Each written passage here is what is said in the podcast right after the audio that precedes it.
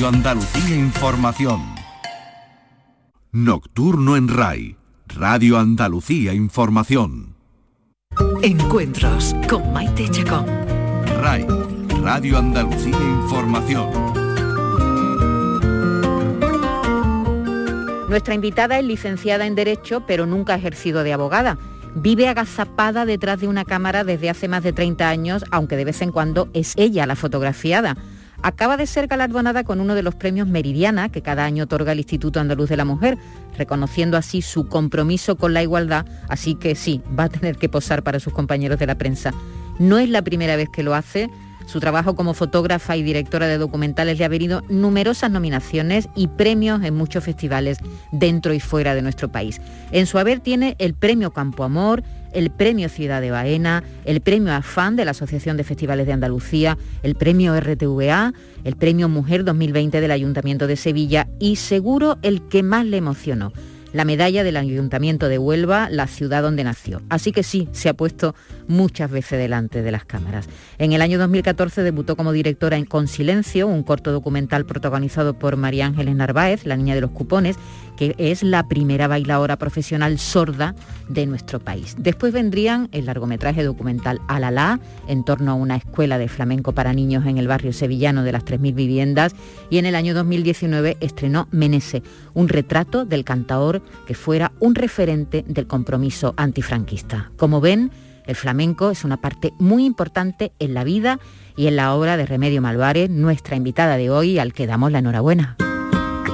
Muchísimas gracias, un placer estar con vosotras. El premio Meridiana era prácticamente el único que te quedaba, que dan en nuestra comunidad a las mujeres, bueno, a las mujeres, a las asociaciones, a las, a las empresas que trabajan en pro de la igualdad. Bueno, la verdad es que mm, para mí ha sido toda una sorpresa y, y es un honor, porque conozco por mi profesión este premio, he tenido la suerte de estar los últimos veintitantos años desde que se inició preparando los contenidos audiovisuales de este premio y para mí era algo que no existía en mi imaginario. Le tengo tantísimo respeto y me parece tan importante que no me sentía nunca que pudiera llegar a, tener este premio. ¿no? Eh, tu trabajo demuestra que se puede trabajar por la igualdad desde todos los ámbitos. Yo creo que la igualdad es un compromiso y, y, unos valores que lo tienes que aplicar en tu día a día, en tu trabajo, en tu familia y en tus relaciones sociales y personales, con lo cual es imposible que no lo apliques eh, en una u otra disciplina, no tienes por qué estar directamente vinculado a ese trabajo, de trabajar en la igualdad directamente de manera activa. ¿no? Estamos aquí con otro premio Meridiana, nuestra compañera María José Andrade, que se ha apuntado a este encuentro con Remedios. ¿Qué tal, María José? Buenos días. porque me lo acabas de decir, porque eh, antes fuera de micro estaba diciendo todavía no me lo creo. Bueno, tú también tienes este, este galardón que cada año otorga el Instituto Andaluz de la Mujer, que también, como decía Remedios, no solamente es un orgullo, es un compromiso. Es un compromiso porque además cuando te llaman y te dicen eres premio Meridiana, yo lo primero, yo no sé si le paso a Remedio, que ella lleva muchísimo más tiempo unida a ese premio por, por trabajo y por, por, todo el por todo el recorrido profesional que lleva ella unida a ese premio, pero yo decía, bueno, ¿y ahora qué, qué, tengo que hacer? Era una responsabilidad muy grande, era como si todo el mundo te estuviera mirando, e, era una sensación muy extraña, muy extraña, pero la verdad que lo he disfrutado, lo disfruto, lo miro y sigo sin creérmelo. ¿Sigue costando más trabajo, crees tú, Remedio, desde tu experiencia, sacar adelante proyectos audiovisuales siendo mujer o, esa barrera se está eliminando? Cada vez eh, tenemos más opciones y cada vez la sociedad está evolucionando más, pero sin lugar a dudas eh, todavía hay unas barreras muy, muy importantes. En el cine se habla de, techo de cristal y yo prefiero decir techo de hormigón, porque es más duro todavía de romper que el cristal al tener en cuenta que eh, no, al final el cine es una gran industria y, como reflejo de todas las grandes industrias, eh, los grandes festivales, las grandes distribuidoras, eh, las grandes cadenas están dominadas por hombres. Y, la mujer ocupa unos papeles muy reducidos, sobre todo en los ámbitos de direcciones. ¿no? Mm. Entonces somos muy pocas, por eso creo que es necesario que haya espacios festivales y, espacios de visibilidad de nuestro trabajo, porque si no, todavía estamos en, un número muy inferior. Eh, ¿Tú recuerdas cuando te pusiste, estudiaste Derecho y nunca has ejercido de abogada, nunca? No, me daba muchísimo respeto, creo que sería muy mala abogada. ¿Y recuerdas la primera vez que cogiste una cámara? ¿Cómo, cómo llegas a la fotografía? Que fue, diremos, tu, primera pasión. A mí siempre me, ha atraído todo lo que era la imagen y, el aspecto creativo de las cosas, ¿no? Yo ya estudiando ya trabajaba, ya me dedicaba a la fotografía. Yo he contado alguna vez una anécdota que cuando tuve que decidir estudiar una carrera, yo le dije a mi madre, mamá, yo quiero estudiar cine. Y mi madre me dijo, mira hija, vas a estudiar con una beca y al cine puedes ir los domingos. Eh, eh, tuvieron que pasar casi 20 años más de aquello para que mi madre pudiera ir al cine a ver una película mía, ¿no? Y esa primera película, por supuesto, se la dediqué. En aquel momento el acceso al cine era casi imposible, eh, por medios, eh, por circunstancias, incluso por los propios estudios. ¿no? Además quizás somos también de una generación en la que nos inculcaban a estudiar lo que nuestros padres por razones sociales no habían podido. Y estudié Derecho, que era lo único que tenía a mi alcance, que no me arrepiento en absoluto porque creo que es una formación que me ha dado, me ha dado muchas satisfacciones. ¿no? Y la fotografía pues era mi hobby y se convirtió en mi profesión a la vez que estudiaba. Y llegó un momento con toda la revolución digital que pude acceder al audiovisual. Hicimos, eh, empezamos a jugar con el audiovisual. Yo, por desgracia, no tengo formación cinematográfica, ninguna. Tampoco la tengo en la fotografía. Ha sido todo a través de cursos, talleres y de investigación, pero no tengo formación reglada en ninguna de las disciplinas de las que vivo, además. Bueno, esta es una profesión que se aprende día a día, ¿no? Me como, también, pero como tantas otras, ¿no? no, también. no, Es decir, que hay profesiones donde efectivamente el ejercicio diario de la profesión te hace sobre una profesión. Sí, yo tengo una formación de oficio, por llamarlo de alguna manera, ¿no? Autodidacta. Una cosa, Remedio. Eh, yo quiero pensar que a través de tus imágenes se ve el mundo de manera distinta, pero a mí me gustaría que nos contara cómo ves tú el mundo a través del objetivo. ¿Qué es lo que quieres contarnos? Yo utilizo la fotografía o el audiovisual, o, llamarlo lo que quiera, indudablemente eh, desde una manera de mirar. Entonces, en esa manera de mirar, aunque mi trabajo sea muy sea documental, eh, yo siempre digo que hay una diferencia entre la ficción y el documental, porque el documental es una ficción con una mirada de un creador, ¿no? O sea, es una realidad con una mirada de un creador. Entonces, indudablemente siempre tienes una parte personal en la que tú aportas. O sea, aunque tú estés retratando una realidad, esa realidad está mirada a través de, de tus ojos, ¿no? Y por supuesto que hay muchísimo de autor en todo esto, si no sería un trabajo simplemente de reportaje.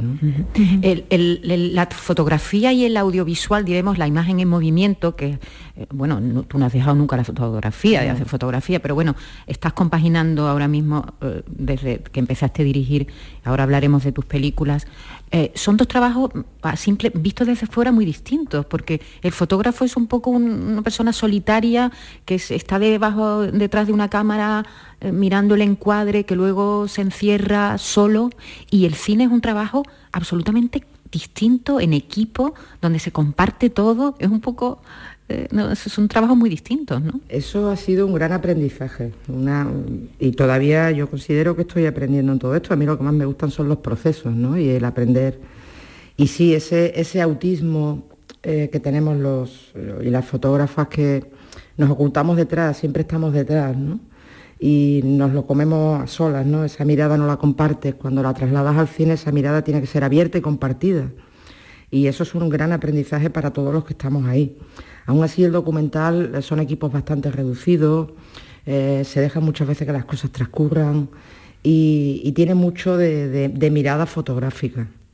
Pero aún así es distinto, claro que es distinto y manejas un montón de parámetros que antes no, no antes no existían, ¿no? Eras tú y lo que miras y ahora eres tú y tu alrededor, ¿no? Que también influye en esa mirada. Entonces mi mirada necesita de sonido, la mirada necesita de música, necesita de dirección de fotografía, necesita de muchas otras cosas que al final tenemos que concluir en, una, en un solo punto de vista, ¿no? Yo siempre que cuando vamos a rodar una peli digo, tenemos que tener todos la misma peli en la cabeza, porque si no, esto no sale. Bueno, el corto documental La niña de los cupones, Silencio, se llamó, obtuvo ha obtenido 30 nominaciones nacionales e internacionales. La usted me lo ha dado todo, me lo ha dado todo porque cuando yo empecé a darme a conocer artísticamente, estaba trabajando ya en la ONCE Entonces por las tardes yo me iba a bailar, a prepararme mis cosas, a investigar flamenco con la lengua de signo. Mm, quiero decir que es una faceta muy importante. Mi, mi nombre artístico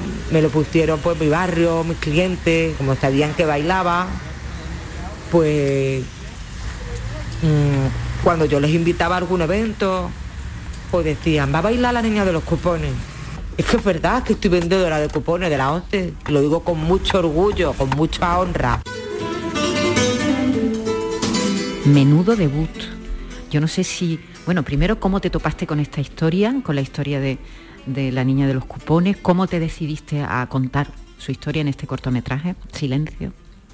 Pues mira, en primer lugar, el reconocimiento de esta peli eh, fue una sorpresa porque cuando decidimos hacer esto no era más que ponernos a jugar y a intentar contar desde un lenguaje diferente, ¿no? No teníamos ni idea ni, qué, ni cómo se hacía una peli, ni para qué se hacía una peli, ni dónde se ponía, vamos, no teníamos ni idea. No es que ahora tenga mucha más.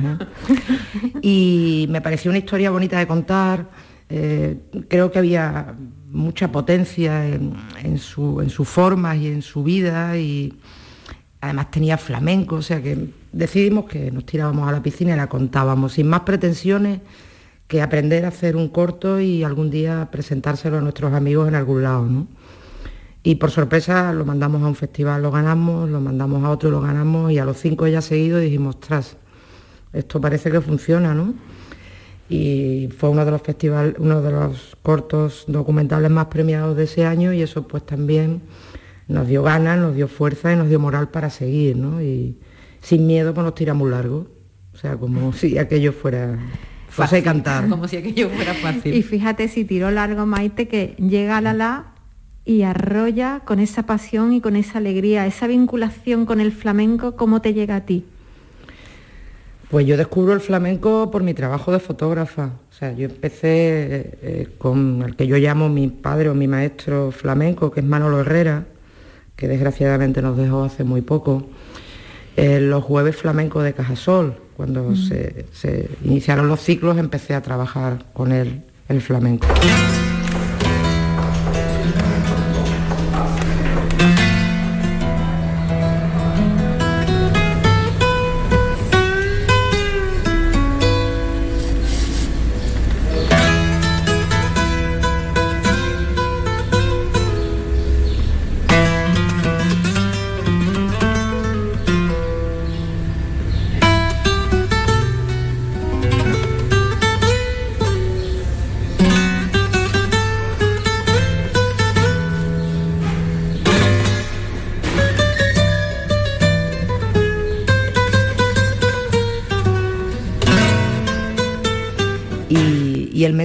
Que el flamenco era arte, que era cultura, que era pasión y que eran muchas cosas, ¿no? No solamente era un espectáculo.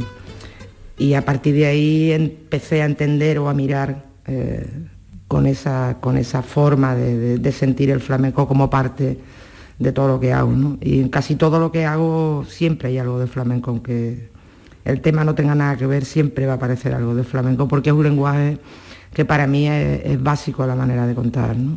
En el año 2017 os marcháis al barrio de las 3.000 viviendas con Emilio Caracafé y, retratáis un barrio desconocido para la gran mayoría, ¿no? no para los vecinos de allí, que conviven con lo bueno, con lo malo, con lo negativo, con lo positivo que tiene un barrio que se ha convertido en un barrio multicultural y muy interesante en muchos sentidos, ¿no? Os vais allí, vuestro equipo, ¿Y cuánto tiempo tardáis en hacer Alalá? Pues yo estuve primero como unos seis meses haciéndome un poco con el barrio, ¿no? porque había una cosa importante que es que el barrio te aceptara, que sintieran que tú no ibas a invadir su espacio, que no ibas a estigmatizar a nadie y que te sintieran como parte suya. ¿no? Entonces ese primer estudio de guion, por llamarlo de alguna manera, de conocer a gente, de ir a los sitios, de, yo me iba allí a, tomar café, me iba a los bares, me iba a las tiendas. Entonces yo era una parte más del barrio durante un tiempo, ¿no? Por supuesto de la mano de Emilio, que fue un poco... ¿Ya lo conocías tú, Emilio? A Emilio lo conocía artísticamente, pero cuando ya empecé a conocerlo es a través del proyecto, que en aquel momento todavía no era ni fundación, a la la, era solamente la escuela de arte, ¿no? Y me pareció una historia tan bonita de contar. Cuando yo quise mi primera guitarra, lloré, pues lloré como un condenado por la guitarra.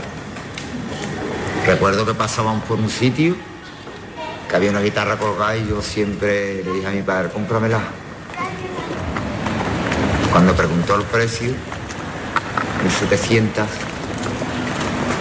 me dijo, vámonos niños. ¿Dónde vas? Si esto es muy caro, 1700 y yo no tengo dinero para comprártela. Me tiré al suelo pataleando y llorando. Claro, directamente a casa llorando, el tirón, a casa. Te quiero la guitarra, la guitarra. Pasábamos por allí otra vez, al suelo otra vez llorando. Que no puedo comprártela. Hasta que un día pasamos, el pobre estuvo ahorrando. Y me dijo, dale la guitarra al niño. Cuando la tuve en mi mano no me lo creía. También lloré ese día. Ese día fue de emoción. Lloré de emoción. Pues Alalá es, eh, es una pequeña escuela, que ahora mismo ya es una fundación de flamenco, que, que utiliza niños, eh, ut- utiliza el flamenco como lenguaje para sacar a niños de la calle.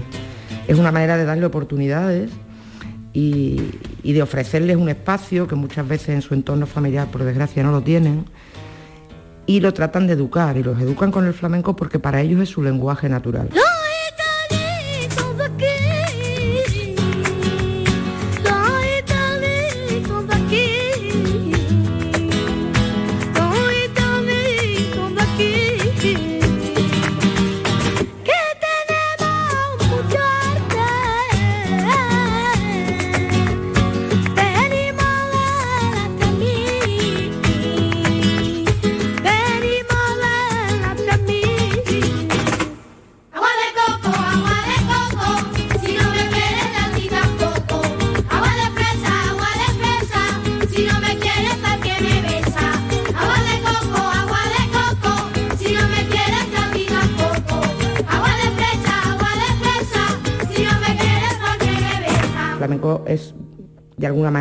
excusa, no se trata de crear artistas ni muchísimo menos, aunque algunos lo saldrán porque de allí hay mucho arte.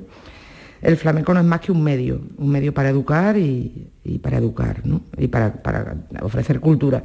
Entonces, a mí ese sentido de lo que era el flamenco me pareció muy interesante y me pareció muy necesario. Y a partir de ahí empezamos a trabajar en el barrio. Y para mí el mayor aprendizaje fue lo que el barrio me enseñó a mí. Lo primero que me enseñó a mirar de una manera diferente. Yo podía tener los mismos prejuicios que podía tener cualquier ciudadano del centro de Sevilla que por circunstancias no había pisado ese barrio. Y yo me sentí como una parte más. A mí me acogieron como, como una vecina más y me permitieron enseñar el barrio como yo quise enseñarlo. Por supuesto, con todo el respeto y con toda la dignidad que la gente del barrio se merece. Y creo que les debo yo más a ellos que el barrio a mí, en el sentido de cómo los retraté, ¿no? Hay gente que me decía, no, has hecho un retrato demasiado bonito del barrio. Digo, he hecho, he hecho una mirada del barrio. Lo, lo feo lo conocéis, ya lo estamos viendo en programas televisivos. Yo no necesito contar lo que ya sabéis, que además no se elude, se nombra, pero enseño lo que me parece que tiene mayor importancia, ¿no? Y ahí está ese, ese eh, Emilio Caracafé con esa presencia, ¿verdad? Que es con- como un lápiz, como un torero, con su guitarra. Y tomáis, hay muchas, muchas imágenes de él simplemente deambulando, ye- yendo de un lado para otro, en esos atardeceres de, de la primavera sevillana, en ese barrio, que no es un barrio bonito, pero que sale retratado favorecido, ¿no? Y ese Emilio Caracafé que va de un lado a otro cargado con, con su guitarra. Es un- una película que ha tenido también, bueno, mucho éxito, no, siete nominaciones al Goya y tengo aquí el palmarés, premio a Secán a la mejor película documental, Biznaga de Oro del Festival de Málaga, dentro de un ciclo dedicado a los derechos de la mujer. Participa esta producción además en muchos festivales en Estados Unidos, en China, en Indonesia, en Chile, en Colombia, en Francia. Es una barbaridad. Yo no sé cómo, no sé si has podido viajar con la película. La película ha viajado más que tú. Bueno, la película ha viajado más que yo. Tengo que aclarar que no son nominaciones, eran candidaturas. Candidaturas, es verdad, candidaturas. Eh, la película ha viajado muchísimo más que yo, siempre. Pero ¿Y sí- cuando has podido acompañarla, qué sensación has tenido de cómo la ha recibido la gente? Pues mira, he, tenido la suerte de poder acompañarla a muchas ciudades europeas, ¿no? Y concretamente en Marsella, que ganamos el Festival de Cine Documental en Marsella, que es un festival bastante importante, yo me sorprendí, me sorprendí porque había producciones magníficas de un presupuesto altísimo, yo iba con una peli, como quien dice, de tieso y de cuatro duros, y no sabía cómo podía encajar eh, un lenguaje tan nuestro, el flamenco, fuera de nuestras fronteras. Y, y me he dado cuenta de que la música es un lenguaje universal y que los valores se entienden y tuvo una aceptación brutal. En Francia llegó a utilizarse, y me lo pidieron, en el sur de Francia, como el gobierno eh, de la parte del sur de Francia para eh, talleres escolares. Estuvo recorriendo todo el sur de Francia como película dentro de talleres escolares en, en ese país, ¿no? Entonces, tú dices, joder, no, ¿cómo lo pueden llegar a entender tan fácilmente, no? ¿Y por aquí tú te la sabes? Ay, yo soy gitano. Venga. Y venga tu casamiento. Como si ya fuera hecho la de a mí me gusta saborear.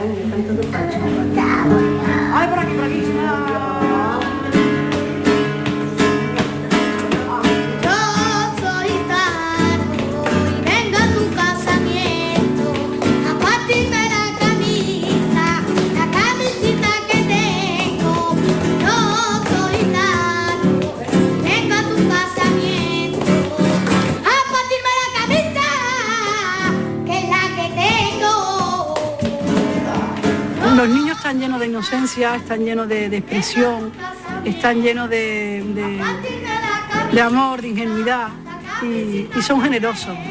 Y al final esto es el arte, esto es la música, la ingenuidad, la expresión, la inocencia.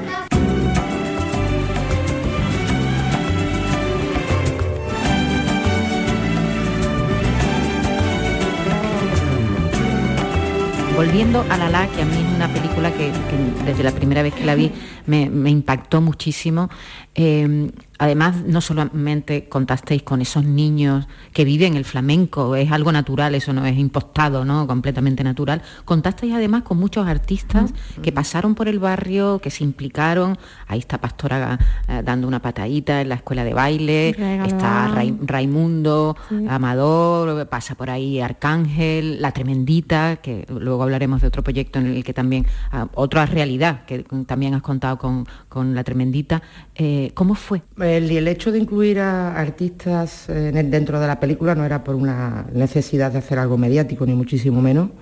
Eh, fue porque es una realidad que, existía allí. O sea, de hecho, la propia escuela invitaba a artistas para que los niños se motivaran, vieran lo que era un artista de verdad. Y sucedía, era una cosa que sucedía. A lo mejor no exactamente estas personas, pero sí. Entonces, cuando yo planteé la película, pues me hice un ranking de, de lo que a mí me hubiera gustado meter. Y a mí la gente me decía, vamos a ver, si no tienes un duro, ¿cómo vas a conseguir juntar esos cinco que ningún productor musical lo ha juntado? Digo, bueno, vamos a intentarlo. Y si hay una cosa que me gusta de los flamencos es la generosidad. Eh, el flamenco es generoso de una manera natural. Y ninguno me puso ningún problema. Se desplazaron, estuvieron, rodaron. Y, sí, y fue la verdad que una experiencia maravillosa, ¿no? El poder tener allí a Arcángel, a Pastora, a la experiencia con, con Raimundo, que aquello para nosotros se nos queda, ¿no? El llevar a Raimundo en medio de la calle, sin más producción que Raimundo, este es tu barrio, todo es tuyo, ¿no? Entonces fue una experiencia muy bonita, muy bonita y, y creo que enriquece, enriquece musicalmente mucho la película. Aquí tenemos a los alumnos de la escuela, que tenían muchas ganas de conocerte. Y yo tenía ganas de traer para acá. para que ellos vean lo que da el barrio. El barrio da frutos que... que que También hay grandes. cosas buenas. También, ¿eh? también hay cosas buenas. Aquí. Ahora tenemos aquí el maestro. El maestro, figúrate tú, el maestro lo ha tocado, lo ha tocado Camarón, en disco de los mejores discos. Eh, le ha, to- ha tocado con Billy King, con Luz Casal, con... Formado con, con- con los monstruos que hay de, de- de la música. Además hecho, además él fue uno de los, conjuntamente con, con lo que era, con lo que es Pata Negra, que. Rafaelillo, Rafael Amador y Enrique Mundito. No por nada, pero esa fue tan... Esa fue fuente de han- creación han y de, y de- gente.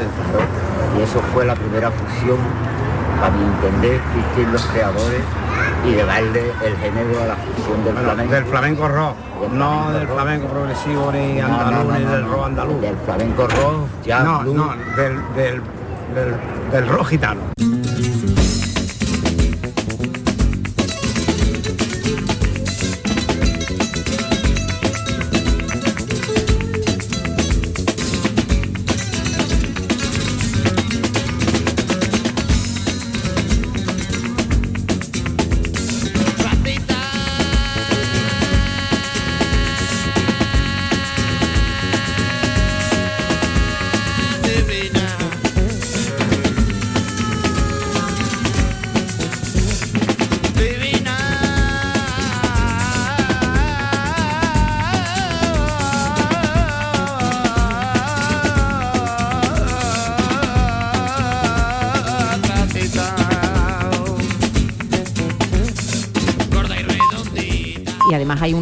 También de la gente que vive en el barrio.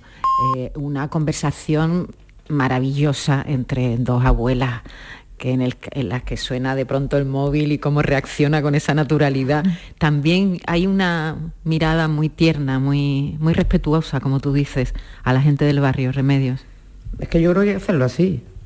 Son dos señoras que llevan allí toda la vida, que fueron las primeras que llegaron al barrio y había que darle su sitio. Aunque la película fuera de niño, eran las abuelas. Hoy me he levantado a las 7 de la mañana. ¿Cómo qué pasa? A las 7 de la mañana. Sí. Y cuando me levanté hacía un frío grandísimo y me fui a dos hermanas a vender. Vamos a estar vendiendo, vamos a recoger, vamos a venir, vamos a hecho de comer, vamos a comido, vamos a fregar los cacharros. Tengo 35 nietos. Tengo 7 bisnietos. Y todo eso lo llevo yo por delante. Hasta que el Señor me recoja. Y ahora pues estoy manteniendo a los nietos. ¿Qué vamos a hacer? ¿Qué vamos a hacer? Si la, Los las nuestra es así. si vienen Cuando tus- no tiene los hijos, pues tenemos que darle lo poquito que podamos. Eso. Eso si vienen tus hijas a tu casa a comer y a tus nietos, tú vas a comer y tus nietos Ah, no. claro tú que no, lo repartimos para todos. Ya está. Gitana, te quiero. Tú pura como la mimbre, tú pura como la mimbre,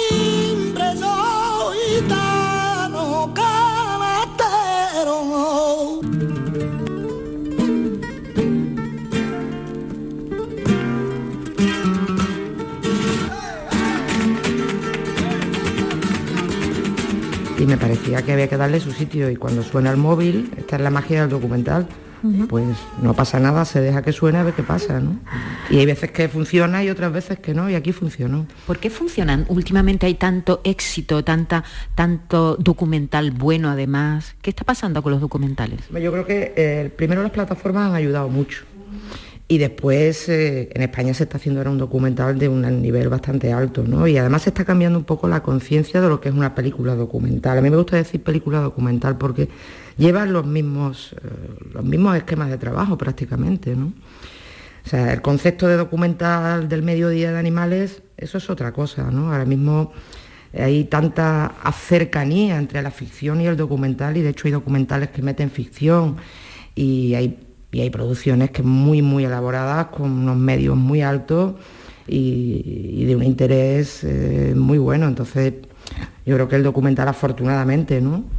Eh, está tomando un sitio y está teniendo una acogida de público gracias también, como te digo, a las plataformas, que es un género ahora mismo bastante demandado. Hay un- unos trabajos fantásticos eh, documentales, como tú bien dices, hay también esa mezcla, ¿verdad?, entre la ficción, el documental. ¿Has pensado alguna vez hacer ficción? Bueno, alguna vez lo he tocado, pero, pero es que yo vengo de la fotografía y un poco esa zona de confort donde me siento más cómoda es el documental y yo creo que la realidad supera la ficción. Y de momento me, me mola más ¿no? el, el contar cosas o historias que importan. ¿no? Los teóricos eh, en las facultades de periodismo siempre dicen que la fotografía, tú que eres fotógrafa, atrapan el momento, pero se necesitarían 3.000 palabras para poder contar lo que, lo, que, lo que te quiere decir el autor. ¿Tú qué es lo que quiere contar? eh, ¿cómo lo contarías con esas 3.000 palabras? A mí me parece dificilísimo, o sea, intentar explicarlo. Hay un, se dice que una fotografía vale más que mil palabras, ¿no? Entonces, si tú le das a dos personas o a tres o a cinco una cámara, cada una te va a disparar de manera distinta, ¿no? Porque eh, lo importante es eso, es la mirada, cómo tú transmites y comunicas con la mirada. Y si pasamos al audiovisual, eh, es una mezcla tan grande de cosas, o sea, para mí fue otro descubrimiento, ¿no? Igual, igual que cuando descubrí la fotografía dije, wow, qué magia, ¿no? Cuando descubres el audiovisual, eh, tus fotos se mueven, tus fotos hablan, tus fotos comunican, suenan. Entonces es como si mezclaras en una costelera un montón de sensaciones, ¿no? Y es como algo más a, a- a- a esa mirada que tú tienes, ¿no? Le das mm, otra vida, le das otra manera. O sea, me apasionan las dos cosas, ¿eh? Pero cada una tiene una forma de contar. Claro, En una detienes ese instante y ese momento y lo haces tuyo, ¿no? Y en la otra te dejas llevar por ese momento y le das forma, ¿no? te ha dado la oportunidad de explicarlo, de explicarlo, de extenderte, de, de además, como decías antes, si suena el teléfono que suene, dar lugar a la, a la improvisación. Pero a mí no me parece que sea un trabajo para, para nada impostado ni estático, es algo que se mueve constantemente y en el que se puede trabajar permanentemente. ¿Cómo es tu manual? ¿Cómo es tu libro de estilo para llevar a cabo ese trabajo? Depende del trabajo que haga en cada momento, ¿no? O sea, indudablemente en el trabajo documental primero hay una fase muy importante de investigación. O sea, antes de tú elaborar tu guion o tu escaleta de, de- contenidos o desarrollos o escenas, tú tienes una labor de investigación mm, enorme, o sea, enorme de meses o de años incluso. O sea, para tú llegar a decir quiero contar esto de esta manera, tienes que estar muy formada e informada de todo lo que quieres hacer. Una vez con toda esa información, valoras los temas, qué quiero contar, cuál es el mensaje, de qué manera lo quiero contar y ya empiezas a elaborar lo que es una escaleta o un guion de trabajo. ¿no? En el año 2019, eh, nuestra invitada, estamos aquí con, con Remedios Malvares, eh, estrenó un documental también, también flamenco, llamado Menese. Fue sentenciado Juan García Gol. Pedimos que esto Fue el referente del compromiso en su generación y es el que ha servido de, de inspiración a, a toda la gente de la mía. ¿no? Primera noche de agosto sin juez. Creo que es fundamental la mirada hacia atrás para seguir hacia adelante. Y eso sí que lo, lo tuvo José Menezes, la recuperación de Cante y la recuperación de esa tradición donde él hizo su, su propia aportación. Era por mí oh, su llanto porque José tenía la capacidad de, de hacer eterno lo que, lo que era efímero. Te pellizcaba, te pellizcaba el alma para siempre y yo creo que solo lo tienen los, los genios. en su casa Un retrato del genial cantaor, vuelves al flamenco. Es, es impresionante cómo el flamenco ha marcado tu vida. O- o no sé si es algo intencionado o te, te lo has ido encontrando por el camino. ¿Por qué estos tres trabajos audiovisuales que, que has estrenado hasta el momento eh, a- están dedicados al flamenco? Como te decía, es una manera de mirar, para mí es un lenguaje cómodo y fácil, ¿no? O sea, y creo que el flamenco es mucho más que un espectáculo. En silencio el flamenco era superación, en Alalá era educación y en Menese era reivindicación, ¿no? O lucha, ¿no?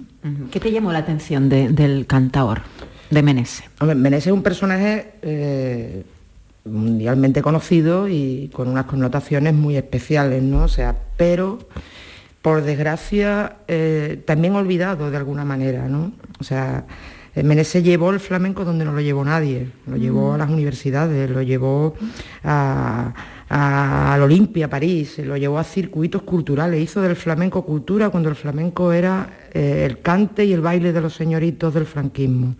Entonces él se enfrentó a la dictadura, hizo un flamenco protesta. Cuando llega la modernidad y la democracia parece que ese flamenco protesta deja de tener interés y se desvanece y no se recupera y no se le da el valor que tuvo. Y ese fue mi primer acercamiento o interés en la figura de Meneses. El poner en valor lo que había significado el flamenco, que para mí significa, es decir, no solamente el cante y el baile de la fiesta o del tablao, sino cultura, mucho más. Fue sentenciado Juan García Gol. Que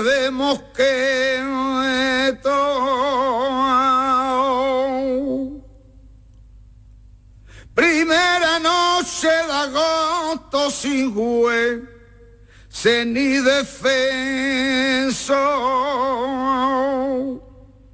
Era por mí su llanto, porque, porque llorando salió, lloraba porque dejaba lo que en su casa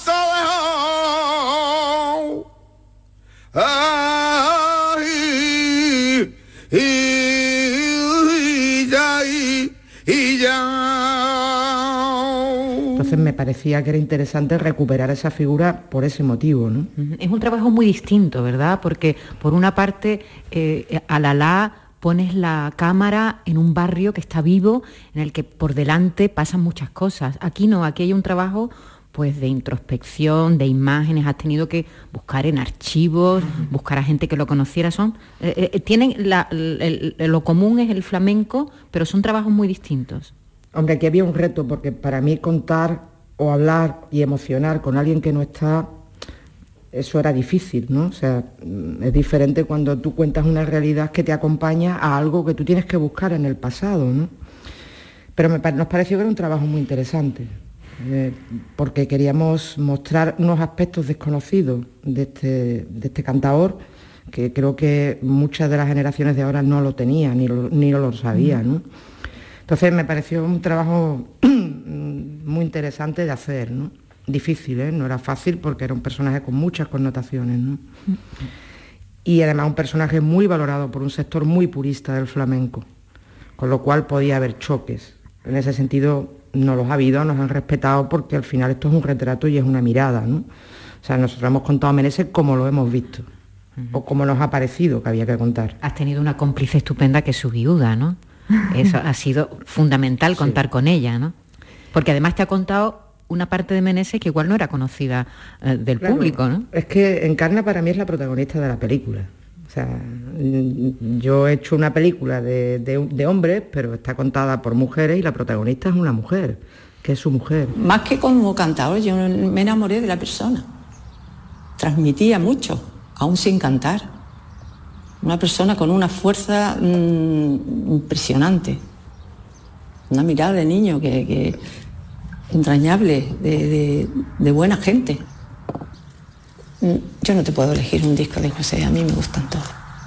Me gustaba cantando, me gustaba ensayando, de cualquier manera. Hasta cuando nos peleábamos. ha sido un ir y venir de, de acontecimientos constantemente. No ha sido una vida muy tranquila ni muy reposada, pero ha sido una vida muy llena de acontecimientos, de cariños, de, de, de malsabores, de luchar contra las corrientes que venían en contra. Pero ha merecido la pena. Su mujer retrata su vida, su mujer retrata aspectos íntimos del personaje y su mujer se retrata como la mujer de un cantador de la época también, ¿no? Lo que vivió, lo que sufrió y lo que, lo que tuvo con él. Entonces el papel de Encarna para mí es el principal de la película.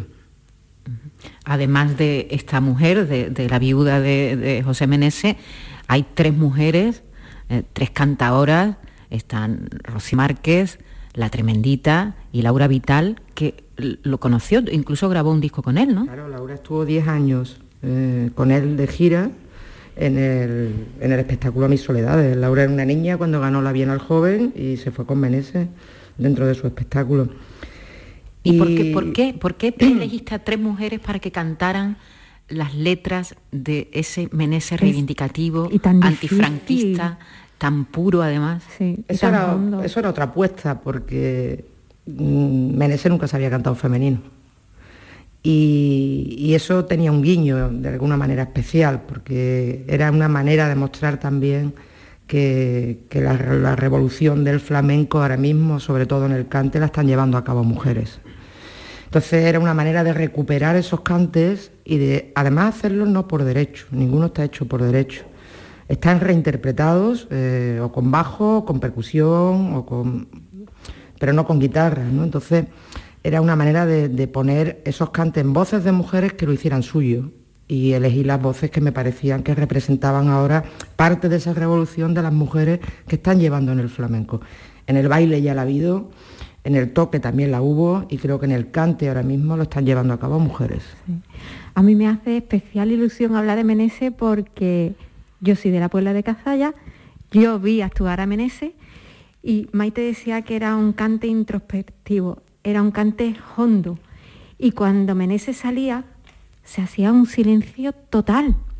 El aforo callaba. Y retratar eso, retratar esa personalidad, esa fuerza y ese silencio, yo me imagino que te ha tenido que costar muchísimo, porque ¿cómo llevas todo eso a la imagen? Menés era un cantador irrepetible. No hay Entonces, otro. no se Mm. trataba de buscar a gente que cantara como Menés, para nada, sino todo lo contrario, que pusieran en valor lo que él cantó, las letras que él cantó y lo que se atrevió a hacer. O sea, ese, ese enfrentamiento que tuvo político y en una situación y en un contexto en el que se jugaba el tipo.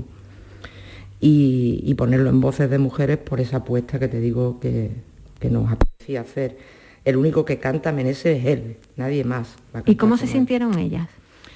Eh, yo les planteé la situación y les, les hizo mucha ilusión, vamos, que fueron cómplices y en todo momento eh, lo único que les dije es que lo hicieran suyo, que yo no quería, no quería nada más que se reinterpretara. De hecho, eh, Tremenda, por ejemplo, canta una farruca y la canta con batería y con bajo. Claro, tú a un purista le dices, vamos a cantar la farruca de Meneses con un bajo y una batería y poco más que te estás cargando un mito, ¿no? Y lo- en todo momento he hecho desde el respeto y poniendo siempre en valor la figura de un cantador irrepetible como, como es el maestro José. Y este- para nada, para nada eh, queríamos eh, eh, cargarnos ningún mito, sino todo lo contrario. Este documental obtuvo el premio Imaginera, Imaginera del Centro de Estudios Andaluces, el premio RTVA, pero ahora cuéntanos en qué estás. Pues ahora estamos, hemos salido un poco de la zona de confort del flamenco. Estamos en un proyecto mm, que nos parece necesario, muy difícil, eh, que lo estamos viviendo con una intensidad mm, muy grande y, esperamos poder estrenarlo este año. Estamos, eh, vamos a retratar la memoria histórica de Sevilla. Eh, estamos rodando una película que se llama Pico Reja.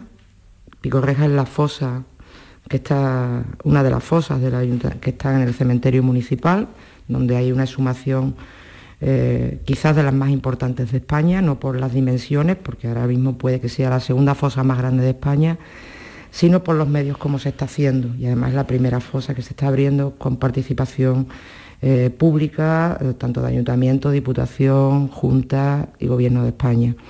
Entonces queremos retratar ese momento de lo que está pasando, de, qué es lo que está sucediendo allí y por qué se abre una fosa en siglo XXI. No queremos hacer un retrato histórico, para nada, sino queremos, queremos crear un espacio de reflexión sobre por qué después de 80 años se abre una fosa en la que todavía hay desaparecidos en este país. Estamos hablando de la primera fosa que se abre en Sevilla. De esas dimensiones, sí. La- Sí. de- más de mil cuerpos, se supone que hay más de mil cuerpos sepultados allí y los trabajos llevan años mm, trabajando en esa, en esa fosa, ¿no? Sí, ahora mismo estarán como un 30% de excavación y, y sí, es un trabajo y un proceso largo, lento y sobre todo si se está haciendo con un rigor científico, es decir, con, con pruebas de ADN tanto a los restos como a, como a los familiares y eso lleva unas pruebas eh, que de- saldrá la película antes que, que, que se, tengan los resultados, que se culminen los resultados, ¿no? Pero, es- pero es muy interesante y, y nosotros no somos quienes tenemos que dar resultados, los resultados los van a dar los científicos. Nosotros tenemos simplemente que mostrar lo que está sucediendo allí. Hay ya casi 300 cuerpos exhumados en, esta, en esta fosa. No sé si estáis contando también con los familiares de las personas que están allí o que se supone que están allí eh, eh, sepultadas. Claro, ¿Cómo, cómo es el planteamiento del documental? ¿Qué queréis contar? Bueno, lo has contado tú perfectamente. ¿no? Bueno, mm, la fosa en sí es el protagonista de la película. Eh, ¿por qué? Porque es la única, la única que está viva. O sea, el documental es Pico Reja, la verdad es que la tierra esconde, ¿no? Y de alguna manera nosotros lo que queremos es que la tierra hable, que la tierra descubra esa historia, porque es la tierra lo que nos va a contar qué es lo que sucedió allí. Porque no hay, no hay muchas pruebas eh, argumentales eh, ni documentales de todo lo que allí sucedió. De hecho, cada día se descubre una cosa nueva, ¿no? Y se cuenta también con testimonios de familiares que también nos apoyan un poco o nos recuerdan o nos cuentan qué sucedió, cómo lo vivieron y, so- y sobre todo cómo se está viviendo ahora. Nos preocupa y nos interesa el punto de vista actual. No queremos caer en el victimismo de hacer una película de abuelitos de qué pasó, sino todo lo contrario, porque es algo que está vivo, que está ahí. ¿Y por qué ese debate ahora? ¿Y por qué esa fosa se abre ahora? ¿Y por qué todavía no se han cerrado esas heridas? Es un poco ese argumentario de lo que queremos poner en valor. Pico Reja, que la podremos ver en este año, du- durante este año 2021. Eh, si la pandemia nos deja, esperaremos poder estrenar a finales de este año. Y nos gustaría que fuera en el Festival de Cine Europeo de Sevilla, porque es una historia, aunque son valores universales, es una historia rodada aquí y que nos gustaría que fuera en Sevilla, la primera presentación. Los trabajos, a mí es que me, quedo en silencio y escuchándome a remedio porque mm, son unos trabajos muy emocionantes, pero este último entiendo que además tiene que tener una carga muy pesada para todo el equipo a la hora de llevarlo a cabo, de trabajarlo, cómo se manejan y cómo se administran esas emociones, cómo te puedes salir fuera de ese cuadro. Bueno, tienes que ser profesional ante todo, pero mm, es un trabajo que hay que hacer con muchísima sensibilidad, con muchísimo respeto y con muchísima sensibilidad, porque estamos hablando de- del dolor de muchas personas, que además se convierte en el tuyo, porque cuando tú haces un trabajo de este tipo, eh, sin, sin tener ninguna relación con víctimas ni con un pasado inmediato que te recuerde a personas represaliadas, lo haces tuyo. O sea, te tienes que meter en la piel de todas esas personas que lo sufrieron o los familiares que lo siguen sufriendo. ¿no? Entonces, cuando tú te vas a una fosa y ves 20 cuerpos y ves, cráneos y ves balas y ves todo ese espectáculo dantesco, te preguntas, ¿por qué mi país todavía tiene esto? Y esa pregunta que yo me hago, que mi equipo se puede hacer, ¿por qué esto aquí todavía? Nosotros que somos un poco hijos de la democracia, ¿no? Y, estamos un poco ya libres de todo este tipo de prejuicios, es lo que queremos trasladar al espectador, ¿no? O sea, yo lo que pretendo es lo que yo he sentido cuando he mirado a esa fosa, que lo pueda sentir el espectador cuando vea la película. El trabajo más difícil ha sido Abril. Así- ¿Cómo se sonríe? ¿Cómo es ese trabajo que tú dedicas a tu hija? ¿Qué se encierra? Seguramente el más difícil, el primer año de la vida de, un bebé. Sí, sí, ella que es madre de dos niñas, si no me equivoco, le dedica ese trabajo, se nos está emocionando, le dedica, No, no esperaba que me preguntarais por, por- le por dedica ese trabajo a Abril, que me consta que fue el más difícil. Sí es el más difícil porque es algo tan íntimo y tan personal que, que te cuesta sacarlo, ¿no? Entonces yo me propuse como regalo a mi hija el regalarle un libro de cómo la veía yo crecer y dedicarle ese libro, ¿no? Entonces es un libro de cómo la vi crecer en su primer año de vida, desde la noche antes de nacer hasta el día que cumplía un año. Entonces la cámara me acompañaba siempre, eh, es un trabajo muy íntimo, es casi todo en interiores y, y es como yo la vi y quería que tuviera ese regalo mío de, de madre, ¿no? Yo ahí era un poco madre y era profesional, pero sobre todo era madre, ¿no? ¿Y tu segunda hija cómo se llama? Vera. ¿Y tiene su libro también? No, Vera no.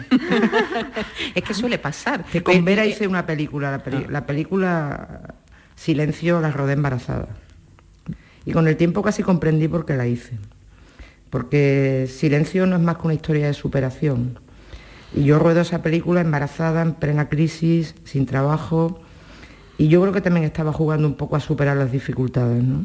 Es que fuiste entonces de manera paralela con la niña de los cupones que decía, he hecho de la necesidad, he convertido la necesidad en una virtud. También tú te viste reflejada entonces. Sí, lo, lo comprendí después, porque había hecho esa película en esas circunstancias.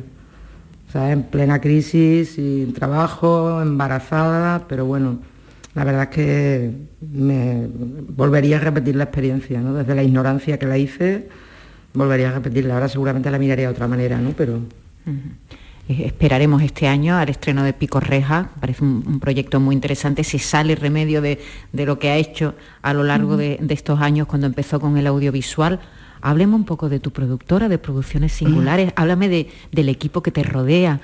Tengo la suerte de trabajar con profesionales igual de locos que yo, que son gente maravillosa, que se tiran a la piscina conmigo y que somos una panda de aficionados con muchísimas ganas de, hacer cosas. Entonces, mi socio Arturo, Arturo Andújar, que, la productora la montamos los dos, y, estamos desde el principio y somos parte integrante de la dirección y de todo lo que supone la producción de una película. ¿no? También cuento con Luis Castilla como director de fotografía, que aparte de ser mi compañero de toda la vida en un estudio de fotografía, también dio el salto un poco empujado por las circunstancias desde Alalá y, se metió en esta locura de, hacer estas cosas. ¿no? Y después siempre contamos con personas que, que participan eh, en función de la producción. ¿no? Eh, pues como productora ejecutiva está Paula Sández Aranda, eh, en Meneses estaba en guion y en codirección José Romero, aquí por ejemplo en documentalista está Miguel Ángel Vaquero, ¿sabes? entonces siempre tenemos gente que nos que entra y nos apoya. ¿Y, ¿no? y- y cómo está siendo? ¿Cómo, cómo os estáis bandeando en, esto, en estos tiempos tan raros de pandemia? Una productora pequeña como vosotros, ¿cómo, cómo sacáis la cabeza? Pues porque somos una panda tiesos, pero es complicado, es complicado, porque mantener una empresa en estas circunstancias, nosotros no vivimos de las pelis, ojalá, ¿no? Vivimos de, de más producciones audiovisuales que, que indudablemente se nos han caído muchísimas. Y estamos pues como todos y todas, aguantando el tirón. Pero lo que pasa es que como tenemos mucha ilusión, pues seguimos. Los, como yo digo, los, los titiriteros de, de- de- estas cosas, no, los flamencos somos así. Una frase para terminar, los flamencos somos así. Hemos estado con Remedio Malvarez, es fotógrafa, directora de cine, licenciada en Derecho. Nunca se ha puesto eh, la toga de, de abogada. Pero le ha pagado el colegio de abogados a ella trabajo como fotógrafa. Tengo Ojo. que decir que, que en favor de, de Son es- tus clientes, ¿no? son mis clientes, son mis compañeros. O sea, yo llevo mm, casi ve- 25 años trabajando para el Colegio de Abogados de Sevilla, donde la mayoría han sido compañeros míos. Es un sitio donde para mí es mi casa y donde me tratan como una compañera más y al que yo le tengo especial, especial cariño por ser esa letrada que no ejerce y, y para mí el Colegio de Abogados de Sevilla es mi casa. Hemos venido aquí a su estudio, ¿eh? estamos rodeados de, de aparatajes, de, ¿eh? de cámaras y de, y de historias. Muchas gracias por habernos recibido en, en tu Un casa. placer.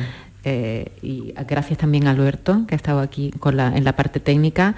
Muchas gracias, María José. Gracias a ti, Un abrazo grande y hemos venido aquí con la excusa de que a Remedio Malvares le han dado el premio Meridiana, que cada año otorga el Instituto Andaluz de la Mujer, pero así ha sido una excusa perfecta para hacer un recorrido por su obra, por su trabajo, bueno, y por su personalidad. Un abrazo, Mercedes.